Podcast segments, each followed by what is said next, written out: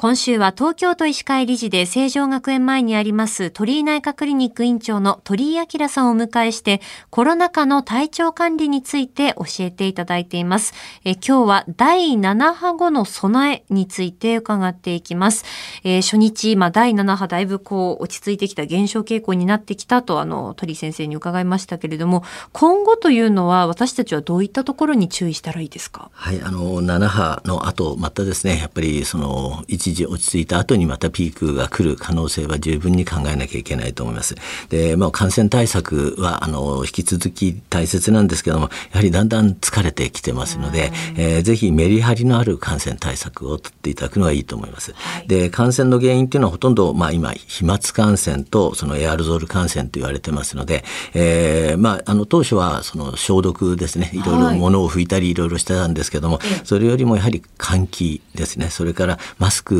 が非常に大切だと思います。でマスクはぜひですねあの不織布マスクですね、まあ、いろいろナイロンとかいろいろ出ましたけどもあの不織布のが非常に予防効果があるというのがあのコンピューターの富岳の飛散状況の実験なんかで分かってますので、はい、あの不織布マスクをぜひしていただくしかもきちんとつけていただくのがいいと思います。はいあのメリハリのある感染対策とおっしゃっていましたけれども、まあ、夏の間は熱中症のリスクもまああるということで、まあ、屋外では人との距離が取れる場所ではマスク外していいですよという呼びかけもありました。まあ、これから秋になるわけですけれども、屋外でのそのマスクの着用、もしくは外すというのはどうなんでしょうか？はい、あの屋外は非常に換気のいい状況ですので、あの外すことも可能だと思います。ただあの人が集まって会話をするときはマスクをやはり屋外であってもしていただいて方がいいと思います。あのまあ外ではノーマスクで、えー、屋内ではあのウィズマスクというのを言ってるんですけども特にあの気をつけなきゃいけない電車内があの家の外ではあるんですけども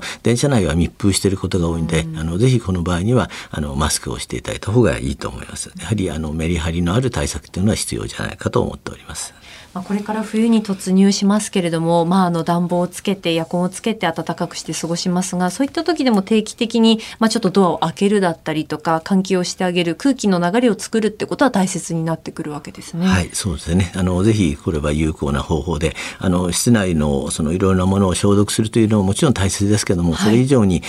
飛沫感染ですねエアロゾル感染というのがあの主流と考えられてますのであの換気とマスクっていうのは非常に重要だと思っております。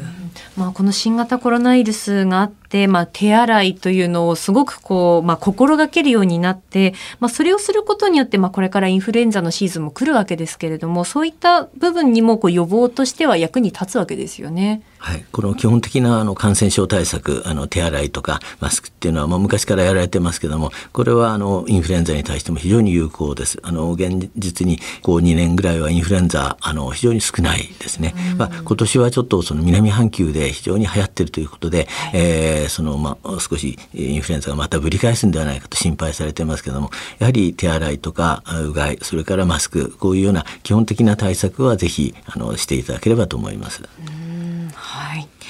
えー、それでは最後になりますが鳥居先生からリスナーに向けてメッセージをお願いします。はい。あのまあ、病気っていうのはコロナだけではないということですね。従来からの病気。これも団体的ですので、えー、特に生活習慣病ですね。それからがんの問題、えー、これらはあの決してコロナがあるから少なくなるわけではないですのであのそれともう一つは病気の予防ですね、えー、食事運動あと社会とのつながりとかですね。こういうような予防も非常に大切ですのであのコロナだけに注目されずに他の病気に対する対策も忘れないようにしていただければと思います。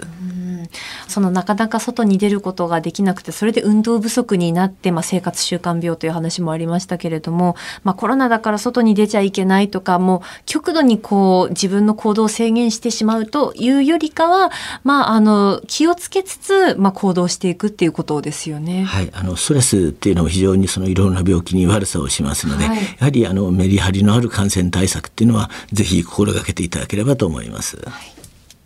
えー、鳥居内科クリニック院長の鳥居明さんに1週間お話を伺いました。先生、ありがとうございました。ありがとうございました。